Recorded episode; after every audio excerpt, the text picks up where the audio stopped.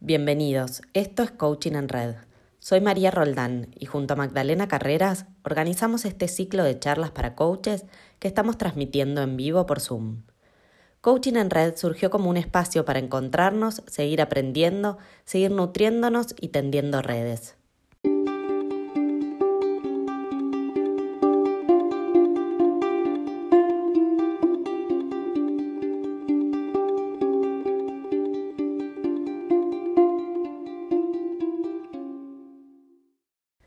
En la charla de hoy nos encontramos con Valeria Martín.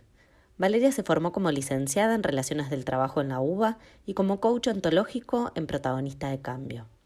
Desde hace más de 20 años, por su formación en recursos humanos, acompaña a las empresas a elegir a quienes se suman a sus equipos y a las personas a elegir el mejor lugar donde desarrollar su potencial profesional.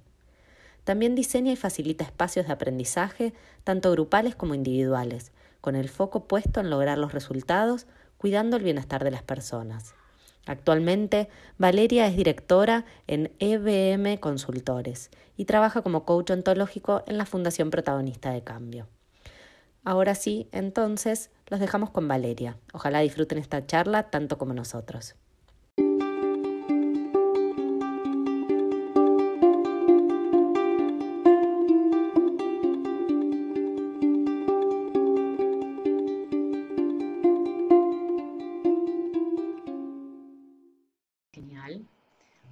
Entonces, como les decía, eh, me gustaría empezar con un par de preguntas. Eh, es como si fuese una mini encuesta para saber eh, de dónde vienen cada uno, así rápidamente. Y la idea es que, que hagan el clic en levantar la mano. Vieron que iban a participantes, ahí aparece la listita y abajo de todo dice levantar la mano. la pregunta es, primero, si tienes experiencia en haber trabajado como empleado o empleada en una corporación o en una empresa, pyme o, empresa grande. Eso, primera pregunta. Así que si pueden ir levantando las manitos los que alguna vez trabajaron en empresas o trabajan en empresas, y así vamos viendo el mapa de quiénes somos. A ver. Ok. Por ahora tenemos cinco manitos levantadas. No, hay más. Es que algunos están levantando la mano y las bajan rápido. Entonces me parece ah, que. Dejen levantadas, dejen las levantadas así las podemos mirar y sacamos así como una estadística visual, digamos. ok, un poquito menos de la mitad diría, ¿no? Como un 30, un 30%. Bien. Ahora bajen las manos y la siguiente pregunta es: ¿quiénes tienen experiencia en haber facilitado talleres o en haber trabajado con el coaching dentro de organizaciones.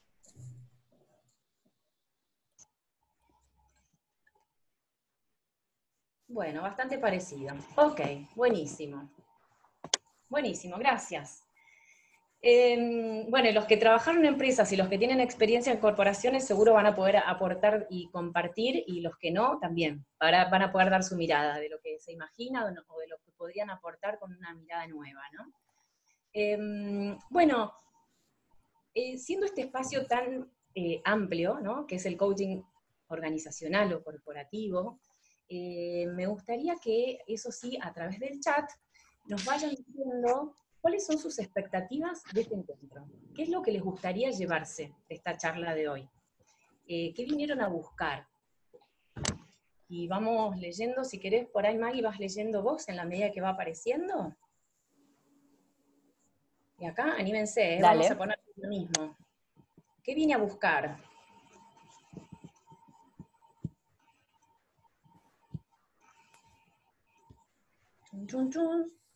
¿Están muy tímidos o me parece a mí? ¿Están tímidos o están buscando cómo hacer el chat? Porque es todo un tema esto, ¿vale? Ah, bueno. en la aplicación. Está abajo de todas las fotitos y bajan el mouse en la compu, mm. está el, cuadrito de chatear. Acá ya vamos teniendo algunas respuestas. Santiago, Santi Alan, aprender de otras experiencias. Pablo Grisuti, experiencias compartidas, cómo lo hacen, qué resultados logras, qué aprendieron. Eduardo Sorati, ver otras miradas. Lucila Dot, ¿sabes más? Saber más sobre el rol de coach en distintos ámbitos. Marie, abordajes de conversaciones, nivel de profundidad, interesante. Em, Santi Palumbo, conocer el rol del coaching ontológico en las organizaciones. Dani Muro, una mirada distinta de lo ya aprendido. Genial. Buenísimo, buenísimo. Bueno, por ahí, por ahí vamos a andar. Em, Cari, herramientas sobre cómo iniciar, cómo llevar el coaching a las organizaciones. Bárbaro. Em, sí, porque es, diferente, ¿no? El, tema del coaching organizacional al coaching personal, individual, eh, o incluso cuando es grupal, pero, pero a nivel personal fuera de una organización, ¿no? Y una de las primeras diferencias es em, quién es el que está pidiendo coaching. ¿no? Vieron que siempre los coaches decimos el coaching ocurre cuando el coachee quiere que pase algo, ¿no es cierto? Entonces acá el primer factor con el que nos encontramos es esa diferencia entre, esa brecha diría, entre quién es el que está pidiendo que esto ocurra y quién es el que está recibiendo nuestra, nuestra mirada o, participando del espacio, ¿no?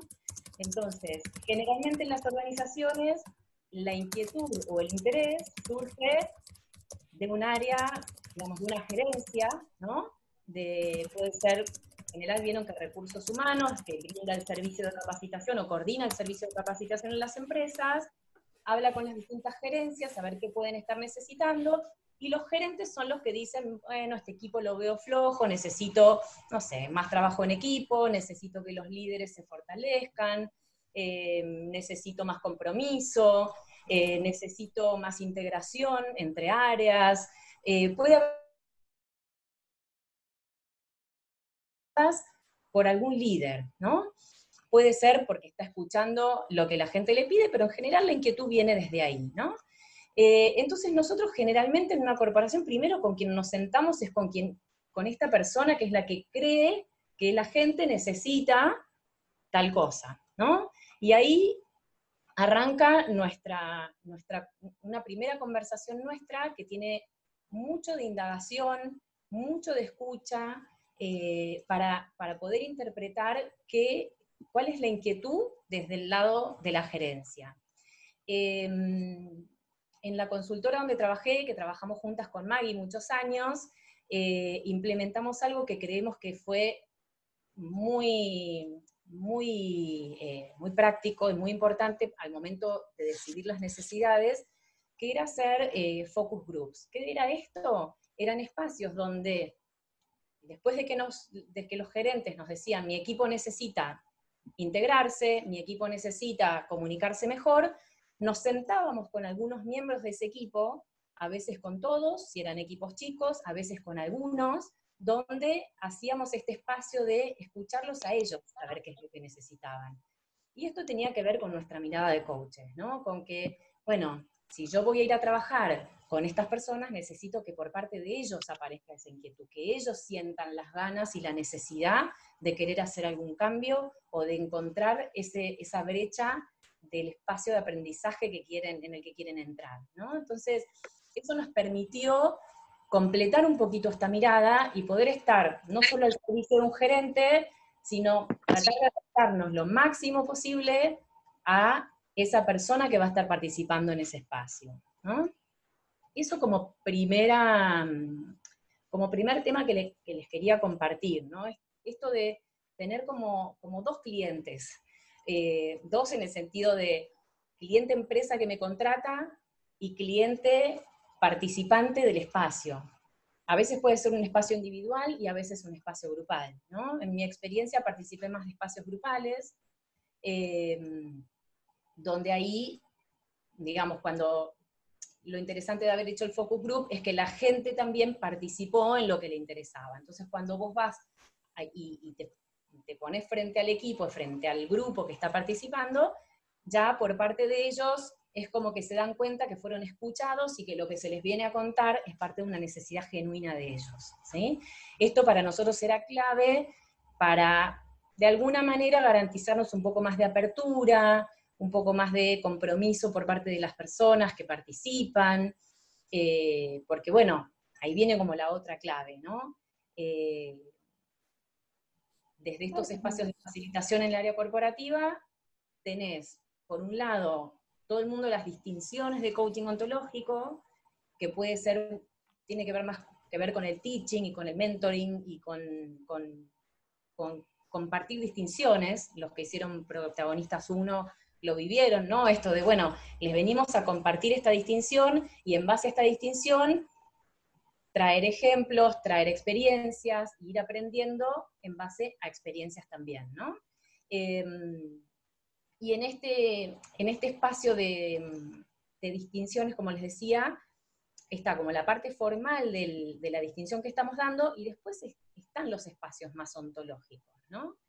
Que tiene que ver con ahí estar escuchando al grupo, estar viendo qué aparece, estar viendo cuáles son las inquietudes que surgen, y ahí sí por ahí entra un poco más el rol del coach ontológico, donde no solamente estoy facilitando y, dando una distinción, sino que también estoy con mi escucha súper activa, viendo qué es lo que necesita este grupo, hasta dónde está listo, hasta dónde no está listo, qué cosas van pasando, eh, estar constantemente indagando a ver en qué están, en qué conversaciones internas están, para ver si nos van siguiendo, qué les viene a decir todo lo que les decimos.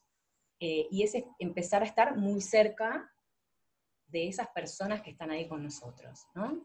no sé si hasta acá aparece alguna pregunta, duda, consulta, opinión que quieran compartir. Vale, eh, acá tengo alguna, tengo una pregunta eh, por chat y otra pregunta por mano. Ahora les doy lugar, les voy a decir el nombre para que esa persona pueda, o comentarios barra preguntas puedo opinar. Pero antes me gustaría agregar en relación a lo que dijiste, ¿no? Como, ¿cómo resumiría yo esto que dijo Vale? Porque además, como dijo Vale, eh, hemos trabajado juntas en varios proyectos, entonces em, estamos como bastante en, sintonía en la manera de acercarnos al, mundo organizacional, por eso también está bueno que otras personas también traigan otras miradas, ¿no? Eh, pero a mí me gusta pensar que cuando yo me siento con un posible cliente eh, de un contexto organizacional, Em, yo ya estoy sentada, una, ya está sentada mi ser coach ahí.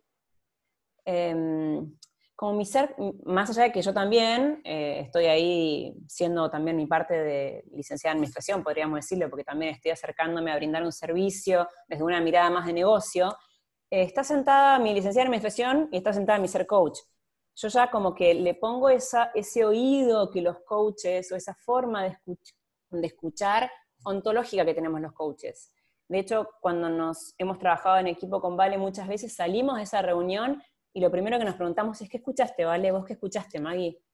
Yo escucho falta de resolución, yo escucho resignación. Más allá de lo que el cliente nos dijo en esa reunión, ya nos ponemos en modo coaches desde ese primer momento, sabiendo que también estamos siendo empresarias de nuestra propia empresa, ¿no? Que eso es el servicio que brindamos. Em, pero por ahí a mí me, sirve pensarme de esa manera. Está mi licenciada en administración como empresaria, como emprendedora, como cada uno quiera llamarse, y está mi ser coach sentada acá. Así que bueno, eso a mí me sirve como, como, como, figura de mí misma, digamos.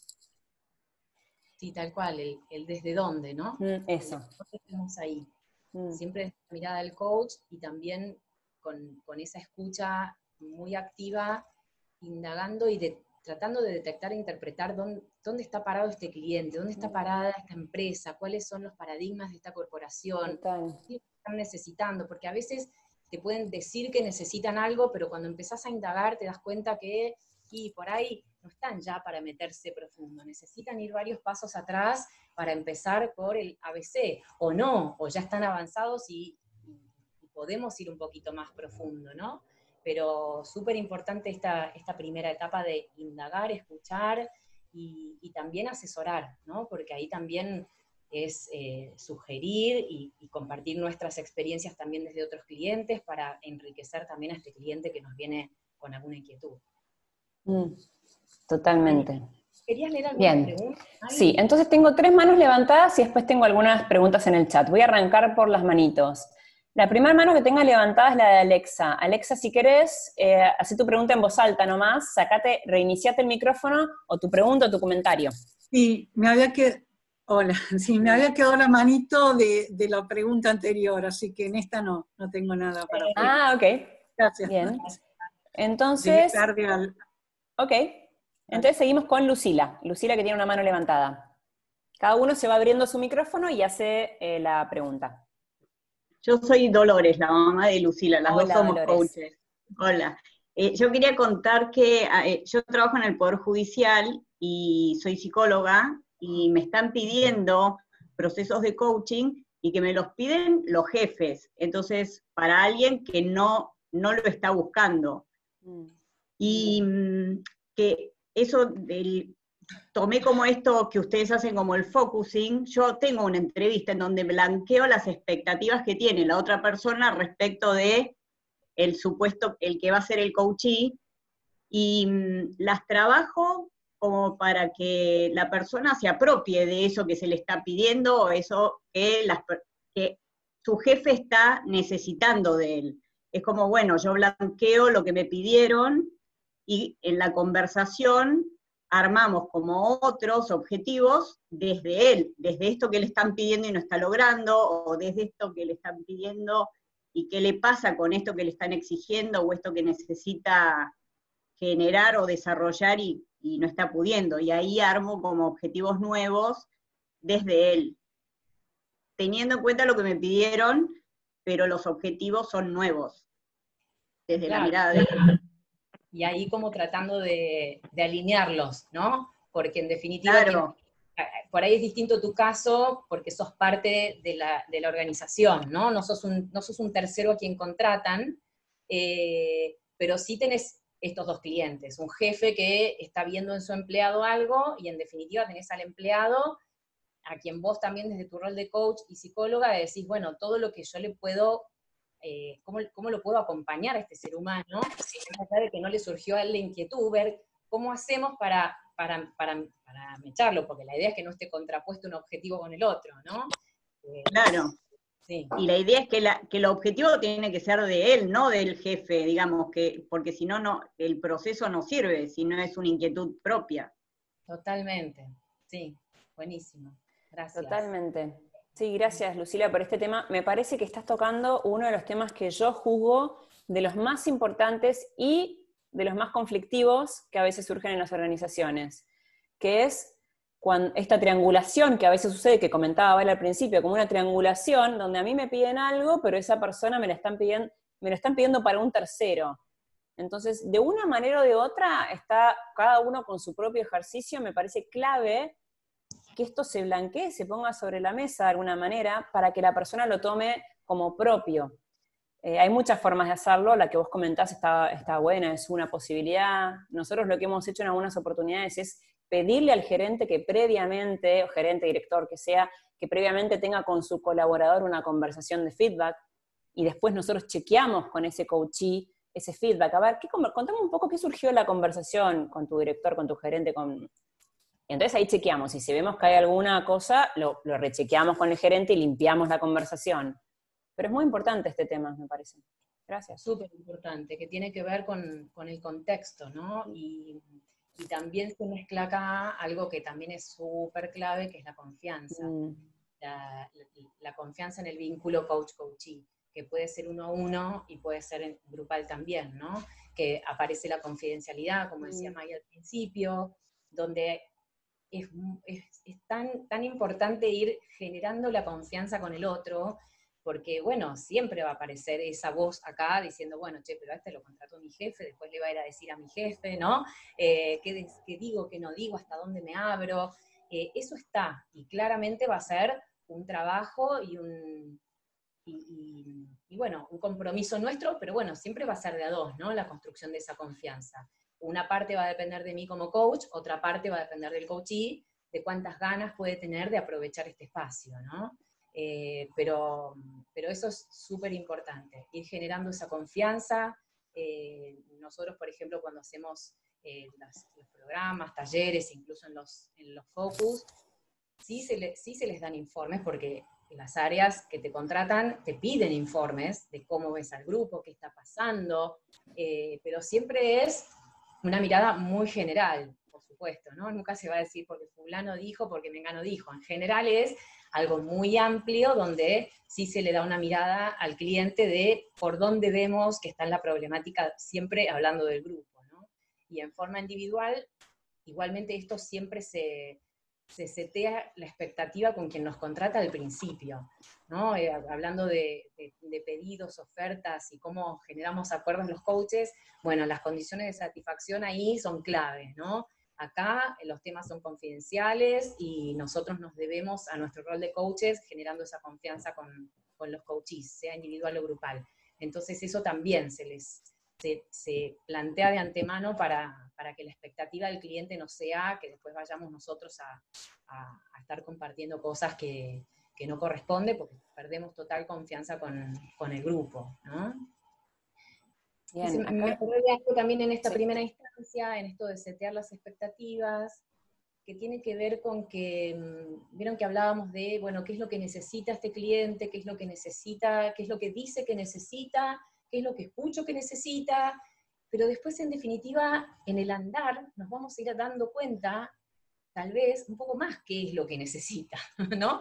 Entonces, eh, porque todo van a ser interpretaciones de un gerente, interpretaciones nuestras, pero después en el transcurso de los programas, en el transcurso de los encuentros, ahí es donde empezamos a escuchar un poco más y tenemos mucha más información de ver dónde está, eh, dónde están estas áreas o estos, estos espacios de aprendizaje. Entonces también una cosa súper importante es, primero nosotros tener esa flexibilidad de que podemos ir con un lindísimo programa, un lindísimo plan, pero después poder soltarlo y adaptarlo de acuerdo a la necesidad del, que está del otro lado, tiene mucho que ver con la danza de una conversación, ¿no? Yo en la conversación voy, propongo y también voy soltando y viendo qué es lo que necesita mi coaching. Acá pasa lo mismo. Voy con una propuesta, pero también tengo que ir escuchando y ahí viene el equilibrio de vuelta entre lo que me pide el gerente que esta gente aprenda y lo que realmente están necesitando. Entonces, eh, también es importante esto aclararlo, ¿no? Como que, bueno, el, programita y los tildes de lo que se dio y de lo que hicimos, eh, por ahí hay una expectativa inicial y después puede cambiar, ¿no? Entonces, ahí también se generan espacios de feedback intermedios con el cliente con el cliente me refiero a quien nos contrató, de decir, bueno, miren, hasta acá el grupo viene así, vamos fenómenos, seguimos con el plan inicial, o detectamos que este grupo está necesitando ir más profundo o ir más por este otro lado, entonces vamos a hacer un cambio en el programa. Eh, entonces, bueno, eso también quería, dentro de lo que es este, esta primera instancia de chequear expectativas, de setear el programa y de indagar, también está este acuerdo de, bueno, vamos por acá, pero puede cambiar. ¿no? Y eso también nos da después flexibilidad y tranquilidad de que si no estamos dando todo lo que el cliente nos pidió, bueno, es porque tal vez el grupo necesita otra cosa. ¿no? Nos ha pasado con Maggie, grupos que por ahí necesitan hacer más catarsis, ¿no? Porque estos espacios también muchas veces son espacios de, expresarse, de que alguien los está escuchando desde otro lado, alguien de afuera. Entonces, bueno, se generan muchas conversaciones que, que a lo mejor también a lo mejor no, han sido muy enriquecedoras darle mucha importancia a esos espacios donde nosotros facilitamos encuentros y conversaciones difíciles que tal vez en el día a día a ellos se les hace muy difícil traer, ¿no? Entonces, eso también pasa en, estos espacios corporativos. Súper, vale. Y también por ahí compartirles que muchas de estas cosas eh, las aprendimos porque no nos salieron la primera vez que las hicimos, ¿no? Como la primera vez que las hicimos no pusimos el feedback en, en mitad del programa y dijimos, ¿cómo no pusimos un feedback? Em, entonces también desde ese lugar eh, de aprendices también junto con Vale, nos encantaría seguir escuchándolos a ustedes. Así que bueno, acá en el chat tengo, por ejemplo, a Mariana. No sé si Mariana, em, esto era un comentario respecto de tus expectativas, yo lo voy a leer. Si vos querés, te abrís el micrófono y puedes comentar, ¿no? Pero acá nos contás que trabajaste 18 años en empresas, luego te independizaste eh, y que con tus conocimientos del mundo organizacional te interesaría mucho facilitar espacios de crecimiento individual y grupal como coach. Así que no sé si querés como contarnos un poco más o sumar algo respecto a esto que nos compartías.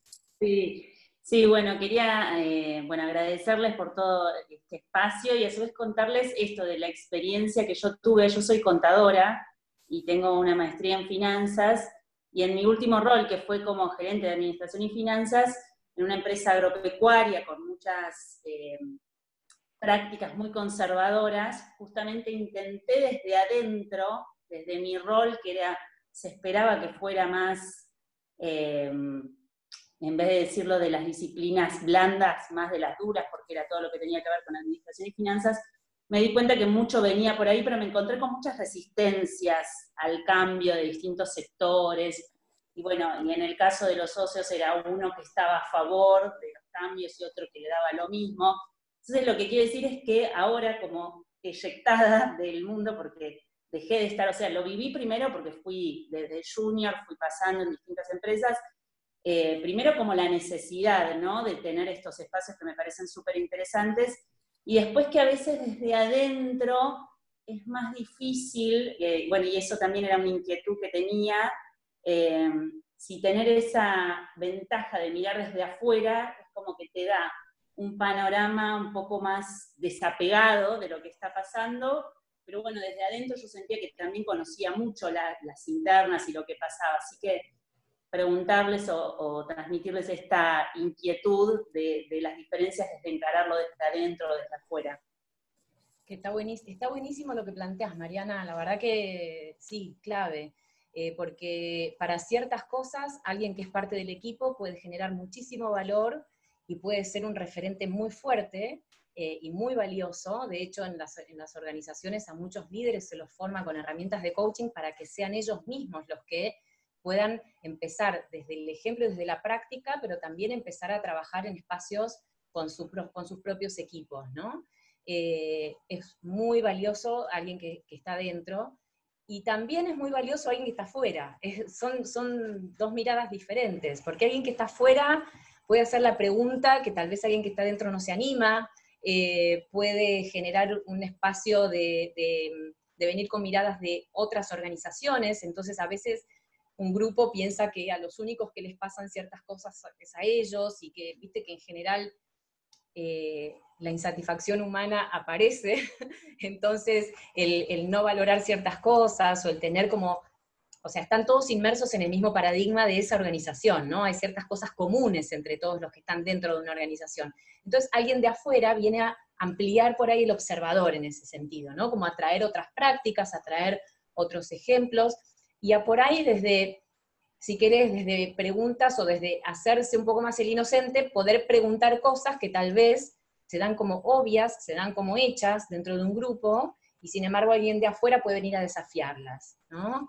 Eh, entonces, eso, te diría que depende de los grupos, depende de los equipos, eh, es muy enriquecedor una cosa o la otra.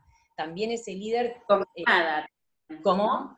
Combinada también. Porque puede ser. a mí me, vale, me, gustaría sumar en esto de combinadas, que nosotros tuvimos una experiencia de hacer un proyecto con em, coaching y mentoring en paralelo, entendiendo ese coaching como el rol que ocupábamos nosotras, que era acompañar a la persona a observarse a sí misma desde una manera nueva, ¿no? Para hacerse cargo de sus desafíos laborales, pero que también sabemos que cuando nosotros vamos a una empresa o a una organización, estamos también, desde mi perspectiva, muchas veces en nuestro rol de coaching cruzando la barrera organizacional. Y eso también es un punto importante. Em, estamos trabajando en ese contexto y lo que estamos brindando, muchas personas se lo llevan para su vida. O sea, ¿no? No, no es solamente eso. Y mm, eh, tuvimos un proyecto en el que decidimos combinar dos roles, uno de coach externo, que éramos nosotros, y un mentor interno. Entonces, cada persona tenía, como era acompañada, eh, cada líder que estaba trabajando su, propio, en un proceso individual era esto, ¿no? En un proceso individual, en este caso eran líderes eh, que estaban en un proceso de desarrollo para mm, adquirir posiciones gerenciales o directivas, estaban trabajando ciertas competencias, tenían como una doble mirada de que para mí, em, no se vale, ¿qué, ¿qué, opinas vos? Pero yo me quedé recontra satisfecha con esos resultados, y el cliente nos dijo que también, ¿no? Así que también, eh, con ese combo, eh, a veces puede ser muy efectivo ese combo, de trabajar desde la, mirada limpia de afuera y por otro lado un mentor más técnico, más, más que mire la parte más técnica, más de la parte de la acción, Sí, em, a ver, eh, agrego algo más para que, para que se entienda bien cómo fue el proyecto. Por ahí eran, em, no eran líderes, eh, era gente como con promesa de ser líder, eh, que recibían este acompañamiento de un coach externo y también de algún gerente de área que los guiaba como mentor. Entonces ahí es donde tenía esta doble mirada, alguien de afuera que los estaba acompañando a mirarse y, a ellos se los invitó a, liderar un proyecto. Entonces, como que mm, era, era fue súper interesante porque no fue el laboratorio la práctica, sino que fue en el trabajo, ¿no? Entonces a cada uno se le asignó un proyecto, se le asignó un equipo, y ellos, sin ser jefes de nadie todavía formalmente, tomaban un liderazgo en un equipo con un coach externo y un mentor interno, que los, los acompañaba más, como dice Maggie, de temas de la organización, temas técnicos, y esta mirada de alguien que los acompañaba más desde, desde dónde estoy saliendo, qué me está pasando con lo que me están proponiendo, cómo me llevo con este nuevo rol, ahí estaba más el coach externo. Y después otra cosa muy linda que hicimos fue eh, trabajar en temas de formación de formadores, que por ahí eso también tiene que ver con lo que traía Mariana, ¿no? Primero, un grupo de gerentes recibió una capacitación de liderazgo con las distinciones del coaching ontológico eh, y, con algunas también prácticas específicas de, temas un poquito más duros, y después se los formó a ellos y se los acompañó a ellos a ser ellos los que facilitaban esos espacios con sus equipos. Por eso te decía Mariana que eh, es, también muy enriquecedor para un colaborador ver que su propio jefe está ya, después de haber hecho un proceso también personal, de haber transitado un aprendizaje, hoy se puede parar compartiendo su experiencia y su mirada eh, para invitarlos a sus colaboradores a sumarse con estas nuevas distinciones. Eso mm, también fue muy, muy interesante y fue esta mirada, ¿no? El valor de que alguien de adentro, siendo siendo también una figura de líder en el sentido de que es alguien a quien la gente valida, que tiene una legitimidad interna, que puede ser lo que se llama hoy también dentro de las empresas un agente de cambio, eh, que, la, gente lo siga, ¿no? Eh, porque bueno, si pones al antijefe a hablar de, temas de coaching ontológico, y bueno, por ahí no va a tener mucha credibilidad y no va a haber mucha confianza, ¿no?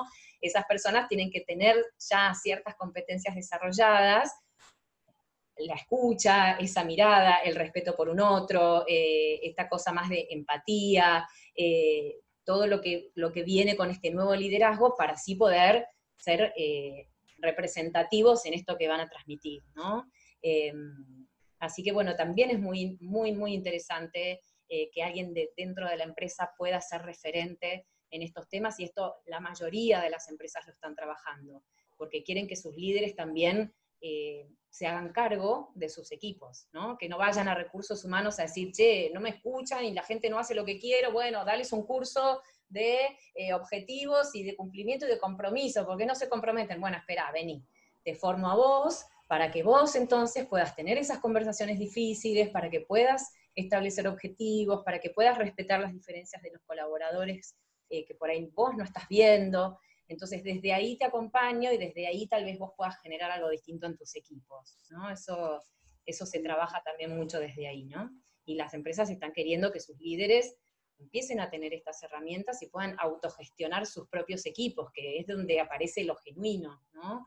Sino también pasa que trabajamos con equipos donde por ahí sus jefes están en otra sintonía y ahí también aparecen muchos quiebres, ¿no? Porque empezás a hablar de cómo nos gustaría que sean las comunicaciones internas, de cómo nos gustaría que nos miremos, de cómo nos gustaría que nos tratemos, pero después, en el día a día, las cosas no se dan de esa manera y, se genera una brecha muy grande, ¿no? Y se genera por ahí más conflicto. Ahí hay una mano levantada. Sí, eh, tengo a Marie eh, con una mano levantada. Marie, si querés. Sí, eh, en principio, Maggie, ahí me siento identificada con vos. Yo también soy licenciada en administración. Eh, y todo el año pasado hice consultoría desde una consultora como coach en procesos en empresas. Y en la última materia que yo cursé en la facultad, dirección de empresas, hace casi 30 años, eh, el profesor Edkin, me acuerdo que la última clase dijo, eh, que se veía muchas estructuras y se hablaba de la estructura informal, además de la estructura formal que es el organigrama. Y dijo, una empresa uno entra y escucha, siente un olor, escucha un ruido, y eso hay que tenerlo en cuenta. Bueno, después yo mi vida laboral la hice mucho más, la hice en marketing comercial. Pero las primeras veces que el año pasado entraba a las empresas en mi rol de coach, uní puntos y me acordé de eso que decía este profesor con la música de la que habla Lucho. Y es como eso, ¿no? Es, las empresas tienen esa particularidad, entonces ahí sentí que podía integrar como los dos mundos míos, ¿no? El ser coach y el ser también licenciada en administración y haber trabajado mucho en el mundo de empresas. Así que me parece que se potencia muchísimo. Sí, buenísimo, buenísimo. Y después, bueno, con, respecto a eh, varias cosas, eh, esto que hablaban recién, yo el año pasado también tuve reuniones en el BBVA, en el banco, donde ellos vieron que hoy está muy de moda el coaching agile, mm. que se confunde un poco. Ay, ustedes hacen agile. No, eh, porque también hay una confusión entre ser consultor y ser coach, ¿no? Como que hay dos diferencias muy grandes. Em, y bueno, ellos implementaron en el banco todo un sistema de coaches agile, mandaron a, a determinar, en distintos puestos, mandaron a formar gente a España para que fueran los coaches para implementar esta metodología Agile, pero también, eh, no, no, no en tanta cantidad, pero en cada sector mandaron a formar también a España, la Escuela de Coaching Ontológico Europea, mandaban a formar en coaching ontológico, como para que estuvieran como agentes de cambio dando soporte a esta, eh, a, los, a, esta metodología Agile, ¿no? O sea que me parece que todo, eh, con esta conversación que se daba recién, es como que está muy, muy ligado todo, ¿no? Sí, sí, totalmente. Está, sí, el, BBVA está trabajando hace tiempo con el tema y, sí, están trabajando con coaching ontológico, pero con, buscando agentes internos. Sí, agentes. Las especialidades, es muy interesante. Ahí lo veo a Pablo también con la mano. No, y una, última pregunta. sí. perdón, María, solo para aclarar para la gente que no conoce, ¿qué estamos hablando cuando hablamos de coaching agile? Em, hay toda una mirada que nace del mundo de IT, del mundo de sistemas, sobre cómo desarrollar proyectos con metodologías ágiles. Eh, yo en una época de mi vida trabajé en procesos, con lo cual conozco estos espacios desde mm, hace varios años que están, nacieron muy orientadas a todo lo que es desarrollo de software, proyectos de sistemas y demás. Sin embargo, em, en estas metodologías, tras ellas hay valores y conceptos que trascienden el mundo IT. Eh, y entonces ahí empiezan a nacer una rama del coaching que se llama Agile Coaching, que es muy interesante, eh, muy, muy interesante, em, que tiene que ver con aplicar ciertas paradigmas o ciertas miradas a las organizaciones. ¿sí? Entonces, no es coaching ontológico, sin embargo, muchos agile coaches son coaches ontológicos. Sí. Eso para poner un poco de contexto. Lo tenemos a ah, María sí. Ah, no, sí, una, eh, eh, esto, cuando en la conversación, vos, como bien dijiste Valeria, no es un coachee que viene por propia voluntad, bueno, se contrata coaches, tienen que hacer conversaciones. ¿Cómo, ¿Cómo manejas primero el nivel de confidencialidad del proceso? Porque siempre un reporte tenés que hacer, hasta dónde y hasta, hasta cuándo. Y em, cuando vos sentís que, bueno, que por ahí eh, eh, en algún punto también como que se, se enfrentan los intereses entre el proceso que esa persona está haciendo con eh, lo que te está bajando que necesita la gerencia. Sí, la verdad que eh, es, es, una de las claves, ¿no? Lo que estás diciendo. La confidencialidad es algo que es, es total. O sea, eso en general, eh, nosotros por eso te decía antes, ya de, de, antemano le vamos a decir a quien nos contrata que lo que se conversa en una conversación de coaching ontológico es un espacio de confidencialidad. Eh, así que difícilmente se pueda dar un informe, no sé, Maggie, en tu experiencia, pero yo creo que un informe de detalles de cómo vemos a esa persona o en qué estado del proceso está, es, bastante delicado, ¿no? Porque podemos estar influyendo mucho en, su carrera y, y, en cómo va a continuar el proceso, que la clave es la confianza con la persona. Entonces ahí, quien nos contrata tiene que confiar 100% en que vamos a estar trabajando de la mejor manera, llevando, acompañando a la persona hacia el espacio a donde, a donde pueda ir. No sé, Maggie, en esto, así del, del, informe de un coaching individual, yo creo que nunca lo hemos abierto, ¿no es cierto? No, no. Eh, de lo que pasa en la conversación de coaching em, y en un proceso de coaching no, no lo transparentamos ni lo conversamos nunca con el jefe. Sí, lo que yo he hecho y lo que me parece que está y me ha dado buenos resultados, em, es llamar al jefe a esa persona y escuchar, ¿qué venís viendo que está pasando con tal, con tal? ¿Qué venís escuchando? ¿Qué venís percibiendo? Eh, ¿Te parece que este proceso está siendo efectivo? Pero yo no te voy a contar qué está pasando en la privacidad de esa conversación. Sin embargo, puedo perfectamente hacer un seguimiento con ese jefe que está inquieto y preocupado por este proceso porque desea que su colaborador em, adquiera ciertas competencias eh, y, y, muchas veces son los primeros interesados en que los colaboradores puedan ascender, hacer carrera, lo que sea que estén buscando. Entonces, de esa manera honramos la confidencialidad y también respetamos la inquietud sana y muy natural de un jefe que quiere ver resultados, si necesita o quiere, o se le pide a la organización o quiere o desea lo mejor para su colaborador. Entonces, puedes tener un seguimiento con el jefe. De, en otro tipo de, ¿no? Algo así es lo que hemos hecho nosotros, ¿vale?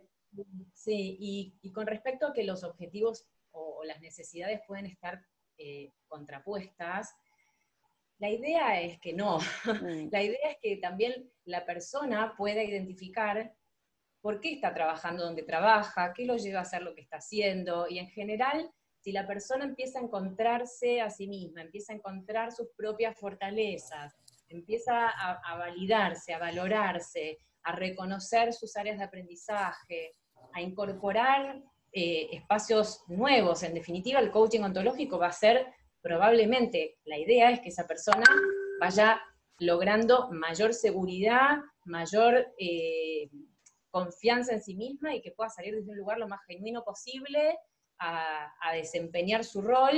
Eh, trabajamos mucho, y esto en, áreas grupales también, ¿no? En, la distinción de víctima-protagonista, ¿no? Dado este contexto, dado este espacio en el que yo me muevo, dado el gerente que tengo, el equipo que tengo, la empresa en la que estoy, el sueldo que gano y el país, ¿de qué me puedo hacer cargo? ¿Qué sí depende de mí? Eh, puedo elegir irme de esta, corporación o puedo elegir quedarme, pero saber que lo estoy eligiendo y desde ahí, bueno, me elijo alinearme con ciertas cosas que mi rol requiere. Pero, pero es, y ese es uno de los trabajos más importantes, ¿no? También, cómo la persona empieza a darse cuenta que está eligiendo y que puede hacer algo desde su lugar para transformar su día a día y seguramente en esa transformación y en ese sentirse mejor y en ese salir desde una versión más saludable, seguramente va a lograr mejores resultados y mejores objetivos. Sí, chicos, tengo acá varias manitos levantadas, así que si les parece, em, por ahí em, vamos avanzando. Tengo a Pablo hace rato con la mano levantada, así que Pablo, te escuchamos. Ah, Hola, Pablo. cansado. Ya me cansaba la mano. Gracias. No, una, voy a agregar algo para Mari, lo de agilidad. Yo estoy trabajando en, implementar prácticas ágiles y una de las características disruptivas que tiene la agilidad es que en las organizaciones rompe las estructuras y arma equipos. Y en el armado de equipos es central las, son centrales las conversaciones. Y en medio de las conversaciones, ¿quiénes entran? Nuestros amigos los coaches. Entonces, cuando esos equipos que estaban acostumbrados a trabajar jerárquicamente empiezan a trabajar entre pares, empiezan a autodefinir su trabajo, empiezan a tener reuniones de retrospectiva donde miran hacia atrás todo lo que pasó, ahí es donde tiene mucho sentido el coaching de esos equipos, ¿no? Cómo ayudarlos a que a través de las conversaciones, de pedidos y ofertas, puedan llevar adelante un trabajo ágil, rápido, eh, distinto a algo tradicional. Una de las cosas que, que estoy escuchando y y, me gustó, ¿no? Lo de coaching y mentoring. A mí me pasa que aprendí en la escuela que el coaching ontológico uno a uno, no había un lugar donde ir, el coach te, el coachee te podría ir llevando por distintos lugares.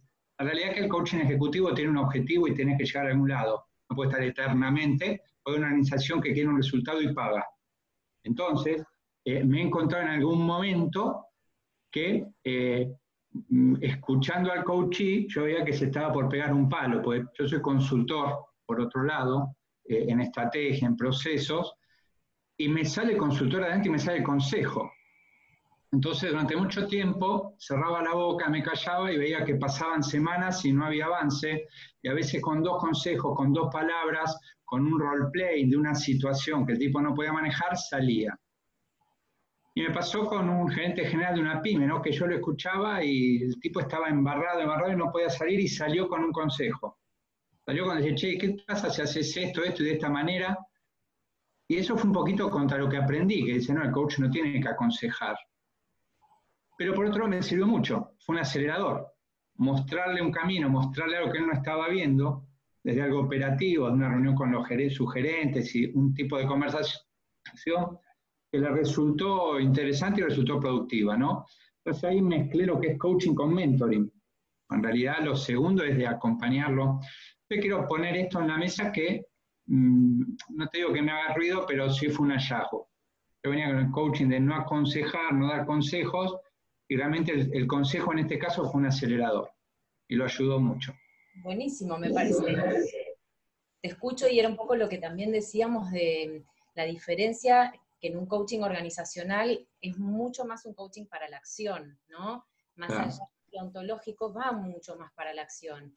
Entonces, puede ser esto que vos estás diciendo, me parece genial que lo hayas, lo hayas mezclado un poco. En definitiva, también el coach va a ser el que elija sería como ofrecerle, si querés, desde el coaching ontológico, bueno, te ofrezco mi interpretación, ¿no? Eh, puede ser, eh, te vino bien a través de un consejo, genial.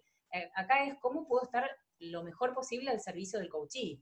Y en definitiva, me imagino desde tu mirada, habiéndolo escuchado, interpretado, para qué está listo, para qué no está listo, bueno, por ahí necesitaba un empujoncito más directo para poder lograr esos resultados. Y después tal vez podés trabajar sobre eso, ¿no? ¿Qué te pasó después de haber En definitiva, eh, cuando, cuando nosotros trabajamos también en espacios grupales, también se hace mucho role-playing de, bueno, te doy el consejo de cómo se hace para darle un feedback a un candidato y te doy pautas, ¿viste?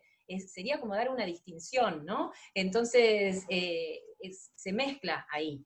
El, coaching ontológico uno a uno, eh, contratado individualmente para, para, para un, crecimiento, una transformación personal puede ser un camino, y en el coaching organizacional, como vos bien decís, hay otros objetivos, y la persona por ahí necesita que, le que lo despiertes con una distinción, que puede ser un mm. consejo. Me parece que está buenísimo lo que traes.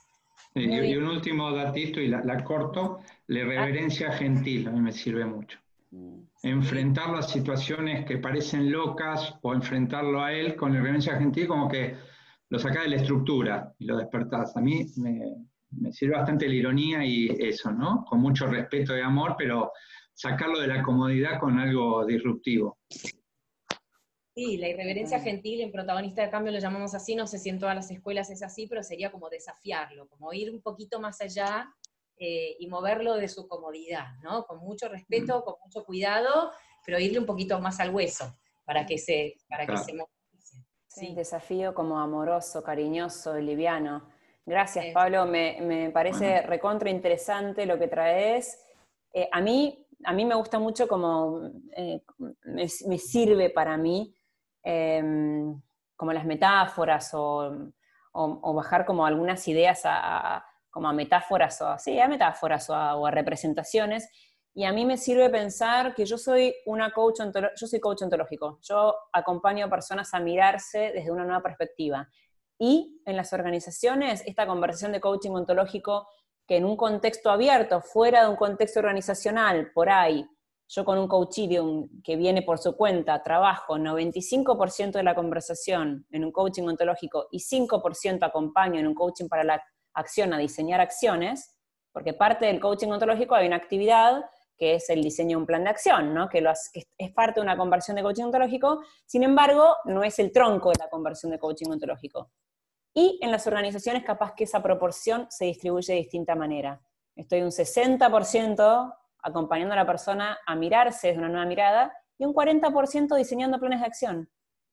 Por ahí, ¿no? En relación a lo que esto decís. A mí me, sirve esa metáfora como para, digo, ah, para, hoy estoy en un contexto organizacional, entonces, ah, ¿sabes qué? No es 95% ontología, es un poquito más de acción y un poquito menos ontología, por decir de alguna manera.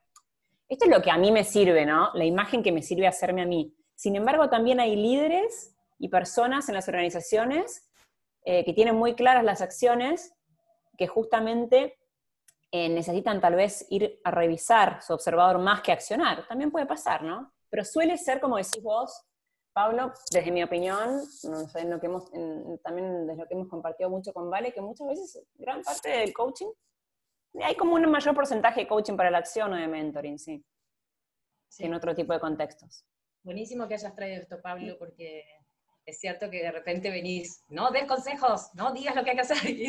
Y, bueno, en, las organizaciones eh, aparece más, más, comúnmente. Santiago Palumbo está ahí con la mano levantada también. Valeria, hay una pregunta, yo la quería dejar para el final, pero aparecieron temas como el coaching agile, el coaching para la acción. Mi pregunta es la siguiente, vos egresaste en el 2013 a tu formación básica de coach ontológico, ¿qué otras competencias o capacitaciones crees que es importante agregar para el desarrollo del coaching organizacional? Uy, qué buena pregunta. Eh, yo no soy un buen ejemplo en ese sentido, porque a mí me pasó que venía trabajando mucho en recursos humanos, escuchando, escuchando y escuchando a muchas personas que venían del mundo corporativo y sus problemáticas, eh, y, la verdad que siento que, vine con esa, como que traje también esa formación de la mirada de la organización, este, y también algo que, veníamos pensando cuando preparamos o charlábamos para, lo que era este, este, encuentro, es que cuando no, no trabajaste en una organización y no conoces el mundo corporativo, hay una parte del contexto que por ahí te falta para, para, ese observador que vas a hacer, ¿no? Entonces, eh, no es que sea imposible que puedas aportar valor en una organización, eso, eso no es así, pero sí tal vez te, va a faltar esta, mm, de vuelta, estas miradas distintas que puede, que, puede surgir dentro de ese contexto, ¿no?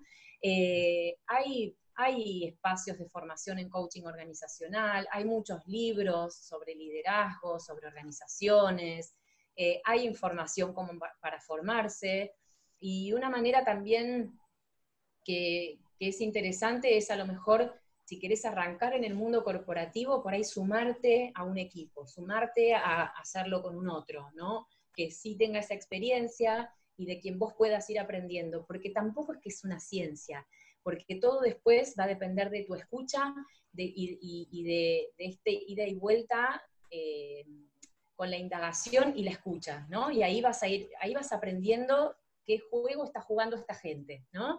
Eh, en, qué cancha estamos jugando sería, ¿no? Entonces, eh, con alguna formación específica adicional, con, lecturas que también pueden aportar mucho y aprendiendo al lado de un otro, me parece que, puede ser clave para, poder lanzarte dentro de lo que es el mundo corporativo, porque hay una diferencia y, y vos mm, por ahí querés traer algún ejemplo de lo que pasa dentro de una organización y si por ahí nunca escuchaste nada del tema, por ahí te cuesta traer el ejemplo y, es muy importante en, en una empresa a la gente a quien nos contrata lo que le gusta es que todos los ejemplos, todas las dinámicas y todos los role-playings y, todo lo que se hace de práctica, casi todo voy a decir, sea dentro del eh, mundo de la organización, ¿no? No es, que, no es que vamos a traer siempre ejemplos cotidianos de la vida, del deporte o de otros ámbitos. Tratamos de que sea eh, dentro del área de la organización. Entonces, por ahí, si nunca trabajaste en empresas, podés llegar a tener esa brecha. No sé si responde a tu pregunta, Santiago. Sí, gracias. ¿eh? Sí, bueno, de nada, gracias. Em, Vero Kelly. Sí, Vero Kelly, después volvemos al chat si querés, ¿vale? Porque el chat también lo tengo con varios ahí. Ah, vale. Em, yo eh, quería hacer una consulta, ¿vale? Viste que vos hablaste al principio de Focus Group Sí. Em, que tenías primero una entrevista eh, por ahí con eh, o recursos humanos o, el gerente que haya pedido, el, directivo que haya pedido la, mm, capacitación eh, o, la, la, mm, o sea, el, tema que quieran tratar, suponete que haya, no sé, un tema de trabajo en equipo, lo que sea. ¿El focus group te referís a lo que trabajan después, al, al, grupo con el que vas a trabajar después, o tenés como una reunión previa con algunos empleados? En general, el focus group se trabaja con quienes van a, con quienes van a formar parte del grupo eh, de formación, ¿no? A veces okay. nos que capaz que si son 12, bueno, el focus lo hacemos con los 12. Ahora, por ahí si es un equipo que son muchas gerencias, que son 40 personas, bueno, buscamos gente representativa de distintos niveles de la organización y los sentamos a todos juntos y ahí hacemos el focus. Pero son quienes van a formar parte eh, del proceso de capacitación. Y esto tiene como un, tiene como un doble, una doble mirada que siempre decimos. Por un lado, eh, nos permite eh, indagar en la brecha que puede haber entre la inquietud de quien te contrata y la inquietud de quien va a recibir la capacitación. Ahí hay una brecha generalmente. Por ahí no tanto, pero aparecen otras, aparecen muchas cosas nuevas. Y algo que es súper importante, que también esa te diría que es casi casi que la principal intención, eh, es que las personas se sientan parte de este diseño que se les está preparando para ellos. Porque en muchas empresas lo que pasa es que la, la gente se los convoca a una capacitación y se quedan muy de espectadores a ver qué piensan que yo podría necesitar, estos se creen que saben lo que yo necesito, ¿viste? Hay un poco de, de eso en, en, en, los empleados. Entonces, si hubo gente de sus propios equipos que participó en un espacio para plantear sus inquietudes, ver qué necesitan, ya vienen desde otro lado a, a sumarse al, al, proyecto. Son esas, esos dos objetivos los que, los que tiene el Focus. Perfecto, gracias. De nada, de nada. Bueno, una, una... Voy un poco al chat, ¿querés, vale? Dale, vamos. Tenemos a Mariana con una pregunta que hizo hace un ratito. ¿Cómo vas midiendo la evolución de los avances en los grupos? ¡Wow! Está buenísimo. Eh, mira, una cosa que nosotros hacemos en los programas es eh, que, el programa está diseñado de tal manera que, que un tema, o sea, hay una evolución en los temas, ¿no? Y por lo general hay como un hilo conductor que va haciendo que la persona vaya evolucionando y en el medio por ahí hay temas dif diferentes, más concretos, ¿no? Sobre a lo mejor alguna competencia puntual. Pero, pero va siguiendo una, una evolución. Y lo que generalmente se hace, o nosotros hacemos, y lo hacíamos con Maggie, es dejar planteado como un tarea para el hogar, ¿viste? Entre, entre encuentro y encuentro. Bueno, estuvimos hablando de eh, juicios, afirmaciones, bueno, entonces esta semana fíjate cuando vos te expreses y cuando vos hables en las reuniones, cómo traducís el juicio en qué es tu mirada, ¿no? A mí me parece que, yo, desde mi mirada tal cosa, ¿no? Eh, para poner un ejemplito, ¿no? Entonces, en el siguiente encuentro, generalmente retomamos, ¿no? Bueno, ¿cómo les fue con lo que estuvimos viendo? ¿Qué, ¿De qué se fueron dando cuenta? ¿Qué les fue pasando? Y la verdad que es la parte más linda, ¿no, Maggie? Que es cuando empiezan a contar todos los cambios que empiezan a ver, porque hay una creencia de que la transformación de una persona, que es cierto, que es un proceso, que lleva tiempo, que es en el que viste que puede ser largo, algunos te dicen, bueno, para cuando se transforme capaz que ni siquiera está todavía en mi organización, Todo eso, todas esas creencias están, y también yo soy una convencida de que a veces una distinción te, te puede hacer cambiar el foco de tu mirada y traerte una transformación gigante. Entonces, y eso lo tenemos como medido de esa manera, de, los mismos eh, participantes que te traen sus propias experiencias y cómo, cómo está pasando diferente. Vos sabés que ahora llego y cuando me saludan, entonces los miro, cuando me vienen a hablar los miro en vez de seguir con la computadora, y, no sabés cómo cambió el vínculo. Y ahora entonces, viste, desde esas cositas hasta, bueno, me animé a tener una conversación con alguien de mi equipo que y entonces a partir de ahora, porque en definitiva, la verdad que esos pequeños cambios son los que nos van haciendo una diferencia enorme. Y las relaciones humanas parecen una cosa, es verdad que es compleja, es una cosa muy compleja, pero a veces somos tan simples como que necesitamos atención, necesitamos respeto, necesitamos que nos miren, necesitamos escucharnos. Y esas pequeñas cosas empiezan a traer cambios enormes, porque como decía Maggie, muchas veces los líderes tienen las herramientas, pero el tema es desde dónde estoy saliendo a, a, a, a ejecutar mi rol. ¿Desde qué mirada? ¿Cuáles son mis creencias? ¿Cuáles son mis paradigmas? Y bueno, los que pasamos por procesos de coaching, y acá estamos, los que nos formamos, ya lo vivimos nosotros, ¿no? Como cuando algo te lo, te lo traes a la conciencia, ya está, ya no te puedes hacer más el hit, ¿no? Ya lo ves distinto. Y, y, esa es la manera en que nosotros vamos viendo la evolución. Y como dice Maggie también, hablar con los gerentes. Bueno, ¿cómo están viendo los equipos? ¿Cómo están viendo que funcionan? Bueno, no, sí, antes no se miraban y ahora se saludan. Y después también otra cosa que, que hacemos en los programas es bueno, por supuesto que en los programas también se incluyen dinámicas, juegos, hay mucha parte lúdica, ¿no? Donde ahí también aparece esta cosa más de las transparencias, ¿no? Y, no tan pensado yo respondo, hablo, sino que en el juego aparece, aparecen otras cosas. Y ahí ellos mismos se van descubriendo diferentes, ¿no? Nos ha pasado con grupos de decir, no, esto hace tres meses atrás nos hubiéramos matado y no lo hubiéramos resuelto, pero ni a palos. Y ahora estamos todos intercambiando y escuchándonos que por ahí antes era impensado, ¿no? Entonces, la verdad que mm, los resultados son bastante evidentes, te diría. Eh, eso eso lo, hemos, lo hemos vivido de esa manera y es muy, muy enriquecedor. Sí.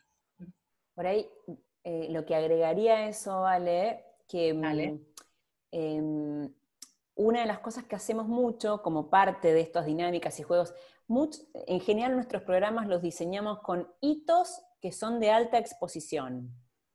Eso ya es absolutamente revelador porque queda en evidencia de toda la gerencia, de toda la dirección o del grupo humano que esté trabajando.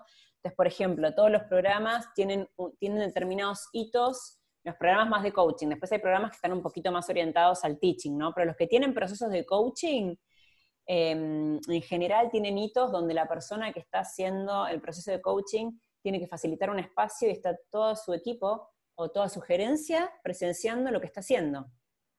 Entonces ya ahí, más evaluación que esa, es como más seguimiento que eso, te está, te está observando todo tu equipo. Y después nosotros, después de hacer ese trabajo, nos quedamos con esa persona y le damos un feedback. Y sus pares le dan un feedback.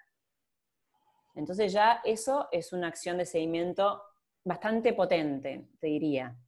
Eh, y después si es posible, a veces también hemos tenido la oportunidad de, medir nuestros resultados en la encuesta de clima laboral o de asociar nuestros resultados en la encuesta de clima laboral, cuando los procesos medio que enganchan en, el periodo de encuesta, nos ha pasado que nos vinieron a llamar, mira, en la encuesta de clima nos dio tal, tal cosa. ¿Podemos trabajar en un proceso de coaching con esto? Sí, hacemos el proceso, termina el proceso, da el resultado de la encuesta Em, en función de esas mismas variables tenés la oportunidad de hacer alguna medición.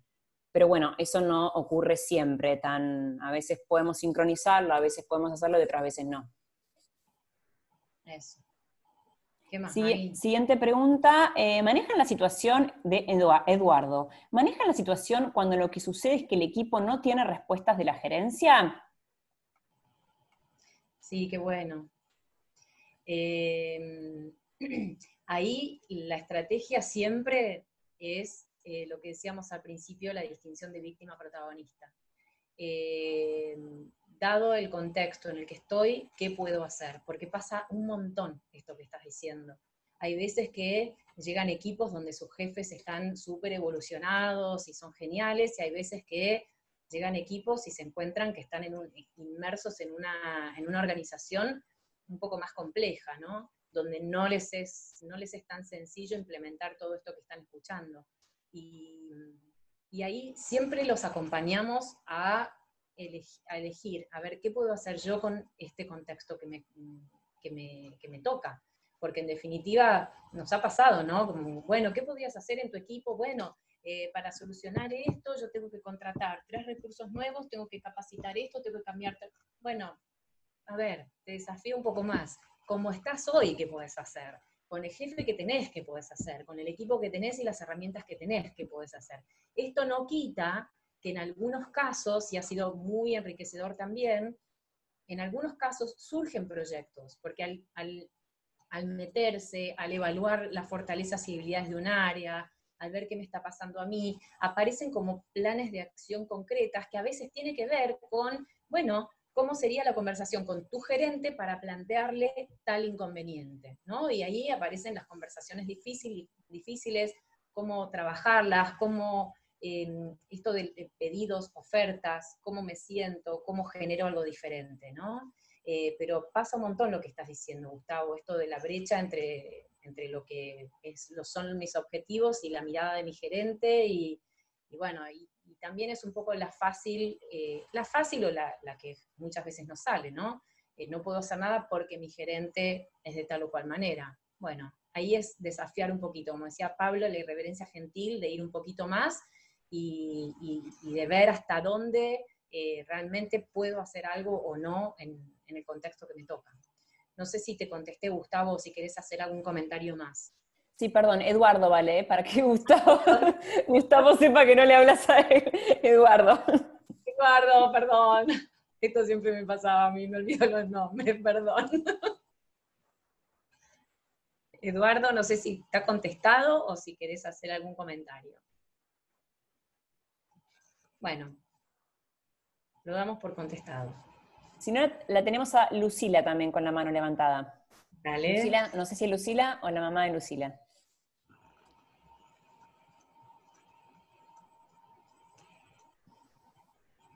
Yo que, eh, me quedé pensando en esto del coaching, mentoring. A mí lo que me está pasando es que cuando empiezo a trabajar con algún grupo, que me llaman de, algún lado para trabajar con alguien, es como muy difícil hacer puro coaching. Es como, quizás es coaching con el que me piden que haga coaching, pero después está como en el ida y vuelta, la mirada de, del coach es como que no hay un montón de cosas que no puedes dejar pasar y quizás en la pregunta que le haces a uno, en la comunicación que vos observás o en alguna propuesta que haces, eh, vas eh, como incluyendo distinciones o, mostrando algunas cosas que hacen que todo el sistema cambie. Pensaba en esto de las devoluciones o los informes. Eh, yo hago informes, siempre los informes son consensuados con el coachee, el coachee sabe y elige y puede agregar o sacar lo que yo puse, en general es muy formal y es dato dato objetivo, nada, nada personal. Y también está esto de, bueno, el que me llamó para que con, las expectativas, volverlo a hablar y bueno, ¿cómo lo viste? ¿Cómo lo estás viendo? Y en esta conversación, digo que quizás con esta persona no hago coaching, pero en mis preguntas o en, lo que él me cuenta, también hay un proceso de, que esa persona también se va dando cuenta, y esa persona es contexto del coaching. Entonces, la importancia de una vez que empezamos a trabajar, todo el sistema se va modificando. Totalmente. Como decía Maggie, desde, desde primera conversación de, ver las necesidades o de detectar las necesidades o en cada evolución, nosotros ahí estamos siendo coaches. Nuestro rol es el de ser coaches, ¿no? Eh, tanto para el trato con el coachee como para el momento de estar conversando con eh, esa persona que te contrató. Así que sí, me parece buenísima esta mirada de que sí, en ese momento mis observaciones, mis preguntas, todo lo que yo voy a indagar y todo lo que voy a devolver, también es un poco una conversación de coaching, ¿no? Esto que estás diciendo. Y, también el otro empieza como a, descubrir algo distinto en base a tus preguntas y a, tus interpretaciones. Sí, agregás valor. y como que y también se va modificando la relación, porque yo lo que observo es que muchas veces el que te llama tiene un problema también de comunicación con su con el, empleado. Entonces, como a veces no podés directamente, porque te está contratando y no te está contratando para él, pero en las conversaciones que tenés vas ayudando a que esa, esa comunicación mejore. Claro, tal cual. Sutilmente les vas haciendo coaching a ambos. Exactamente. Buenísimo. Buenísimo. Gracias, Lucila. Me parece muy interesante una palabra que trajiste eh, del sistema, ¿no? Mirar a la organización como un sistema. Eh, ¿cómo, Porque la verdad es que cuando hacemos coaching, eh, muchas veces, em, si bien trabajamos con una persona o con un grupo, sí, el sistema se va moviendo. sí, se va moviendo tal cual. Interesante como mirarlo también como un, sí, como un sistema tal cual. Tenemos acá a Carmen. ¿Pueden contar si han tenido experiencia sobre un coaching que termina en una renuncia del coachee a la empresa en la que trabaja porque se ha dado cuenta que sus expectativas laborales ya no están alineadas con la organización? ¿Cómo lo han manejado? Renuncias hubo. Eh, tal vez eh, no fueron tan, por lo menos en mi experiencia, no lo vimos tan alineado directo que una, una persona diga, dado que tuve mi proceso de coaching y descubrí que valgo más de lo que esta organización me está valorando, me voy, por ahí no se da de esa manera. Sí ha pasado en procesos de coaching que, la que personas hayan dejado la organización, pero no tengo la experiencia yo de que haya sido producto directo y expresado de esa manera al empleador. Así que eso no me pasó. No sé si alguien de los que ha tenido experiencia que esté acá eh, les haya pasado, le haya pasado alguna vez. Marie. Sí, eh, por eso yo hablaba antes de intereses contrapuestos, porque si bien era un proceso, eh, yo no había gestionado el proceso, es decir, yo me sumé a un equipo como coach, y bueno, una de las personas que, este, formaba parte del equipo y era como consolidarla en su liderazgo, terminó el proceso y terminó renunciando porque sentía que podía mucho más, que en realidad eh, en esa empresa en particular era como que ella se estaba conformando, bueno, la persona se va y después a mí me llegó la persona que yo reportaba, mi jefa, que bueno, que, como que había sido tan profundo, porque hay muchas veces que los líderes dicen que quieren ir en profundidad y no es tan así.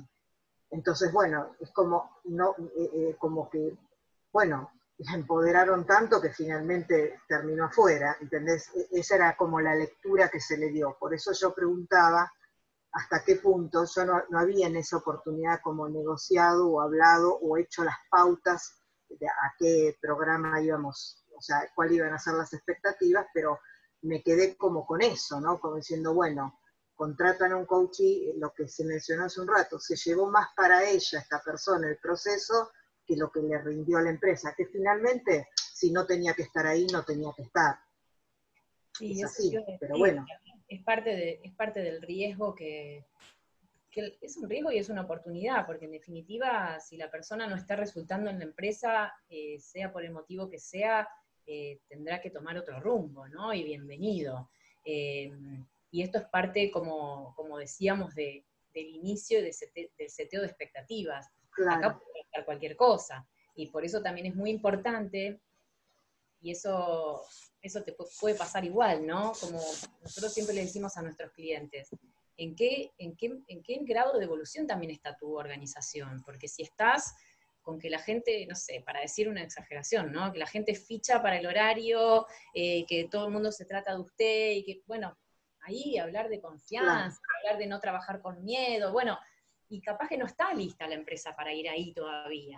Eh, personas pueden estar listas, pero el paradigma de la organización está muy lejos. Entonces, bueno, ok, se puede ir trabajando, pero se puede trabajar en temas que tampoco vayan a chocar tan de frente con la organización, porque en definitiva, eh, bueno, es, es, la empresa la que te está contratando. Igualmente, si el coachee en una conversación individual está necesitando ir más profundo y quiere ir más profundo, bueno, hacia allá vamos, nosotros estamos al servicio de esa persona también. Y si esa persona termina renunciando, bienvenido su camino, ¿no? Eh, es parte de lo que la empresa tiene que saber que le puede pasar. Sí. Es así.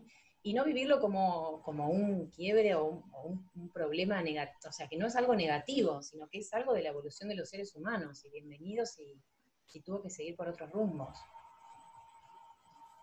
Claro, pero pienso que eh, es muy clave la, previa, la conversación y los acuerdos previos, ¿no?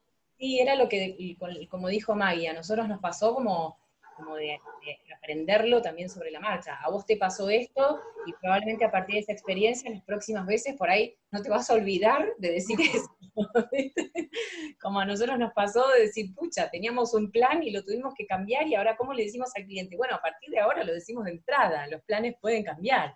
Este, así que sí, son puros aprendizajes. Sí. Bueno, gracias. Gracias. Vale, para que tengas como referencia, eh, nos quedan ocho minutos. Así que no sé cómo te gustaría como... Sí, a mí me gustaría eh, cerrar este espacio y darnos tiempo a que, a que vayan poniendo en el chat eh, ¿qué, se, qué se llevan de este rato que compartimos. Así como les preguntamos las expectativas, qué se llevan y si quedó alguna pregunta puntual, háganla también. Acá tenemos una pregunta, ¿vale? ¿Cómo evalúan el tiempo que va a durar el proceso de coaching para la empresa? Caro Ruiz. Mira, Caro, la verdad que ahí es un mix, eh, un mix entre varias cosas. Una es las ganas de poder compartir todas las distinciones que tenemos ganas de compartir. Otra es cuánto la empresa está dispuesta a que las personas dediquen tiempo a la capacitación. Otra tiene que ver con un tema de costos y de presupuesto que el cliente tiene para armar una capacitación. A veces quieren hacer un programa de liderazgo, pero tienen un presupuesto acotado, entonces ahí está el desafío de hacer algo genuino, hacer algo que llegue, algo, distinciones que, eh, que sirvan mucho más que pasar por encima 800.000 temas que finalmente no van a quedar, ¿no? Entonces, con el cliente, co-crear ese programa que vaya eh, o sea, anclando ciertas distinciones y que las personas se puedan llevar lo que para la empresa hoy es indispensable. Pueden ser 12 encuentros, pueden ser 8, pueden ser 4, a veces son dos encuentros para algún tema muy puntual, a veces es una jornada de integración, hay muchas maneras, pero generalmente lo trabajamos con el cliente. Eh, a nosotros siempre nos gusta bueno, sabemos que para que realmente haya una transformación, ¿viste? quiero que hagan un programa de liderazgo, pero van a poder usar solo dos tardes. Bueno, bajemos las expectativas, esto no es un programa de liderazgo, esto puede ser dos talleres con algunos temas puntuales, elijamos cuáles son para vos los, elementales, cuáles pensás que son los elementales. A veces con el focus group también se detectan y se arma algo más a medida pero te diría que son todos esos factores, el presupuesto, el tiempo que tiene la gente de participar y la necesidad eh, del contenido que, queremos transmitir.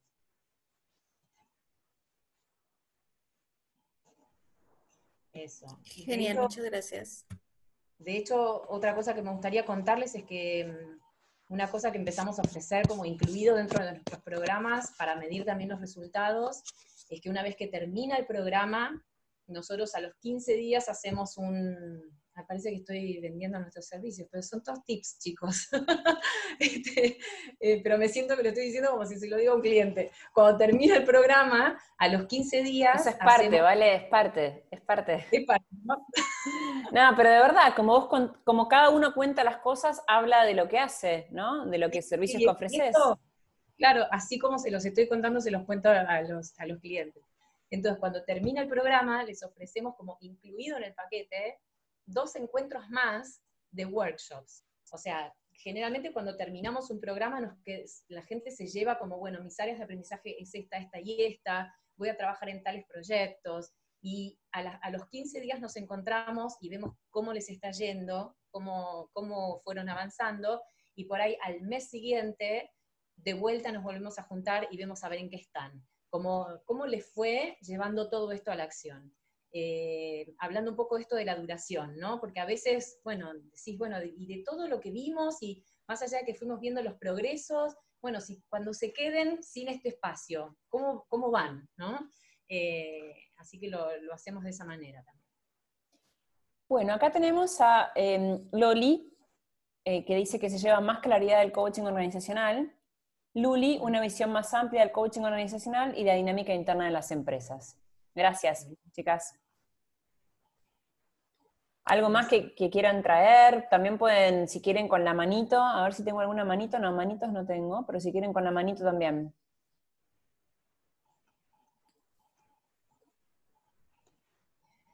Bueno, estamos entonces. Un placer. Dani, eh, perdón, vale que te sumen, me van apareciendo algunos comentarios. Eh, Dani, muy buena toda la exposición y el intercambio con los que participaron, trajeron claridad para mí. Gracias, Dani. Marie, me llevo esto de poner 60% ontológico y 40% acción y lo de mentorear. Gracias, Marie. Andrea, gracias, muy esclarecedora la explicación y me llevo ganas de profundizar más. Gracias. Mariana, muchas gracias por tus aportes y experiencias. Pablo, me llevo los skills que debe tener un coach más eh, al del ontológico. Total, gracias Pablo, total. De hecho, conversamos un poquito con Vale, el coach ontológico, y tiene que sumar algunas competencias más para aplicar el coaching en organizaciones, competencias o skills, ¿no? Em, a ver qué, eh, me perdí. Bien, Vero, gracias, me llevo más claridad y buenos tips. Eh, Mary, buenísimo, súper claro e interesante. Marie, quiero profundizar. Clary, gracias chicas, buenísimo, gracias a vos. Eh, Santi Palumbo, desconocido del mundo corporativo, me pareció muy clara y didáctica la exposición, gracias Santi. Caro, Caro, me llevo muchas herramientas y claridad del alcance, del, del alcance del coaching organizacional. Tommy, muchas gracias, muy interesante, me lleva un panorama mucho más amplio del coaching organizacional, quiero aprender más. Es un temón este, ¿eh? me parece que vamos a tener que hacer otra charla. Para otra. Y que hablen los que no hablaron, porque yo conozco algunas personas acá que saben de coaching organizacional un montón y no hablaron. Em, eh, Clau, me encantó, chicas, gracias. Santi, muy interesante, gracias por compartir las experiencias. Gracias, Santi. Cari, muchas gracias, me llevo ganas de seguir aprendiendo de esta área, mucha claridad. Eh, Pablo, gracias chicas, muy claro. Gaby, gracias Valeria y Maggie, me llevo una mirada más amplia del coaching organizacional.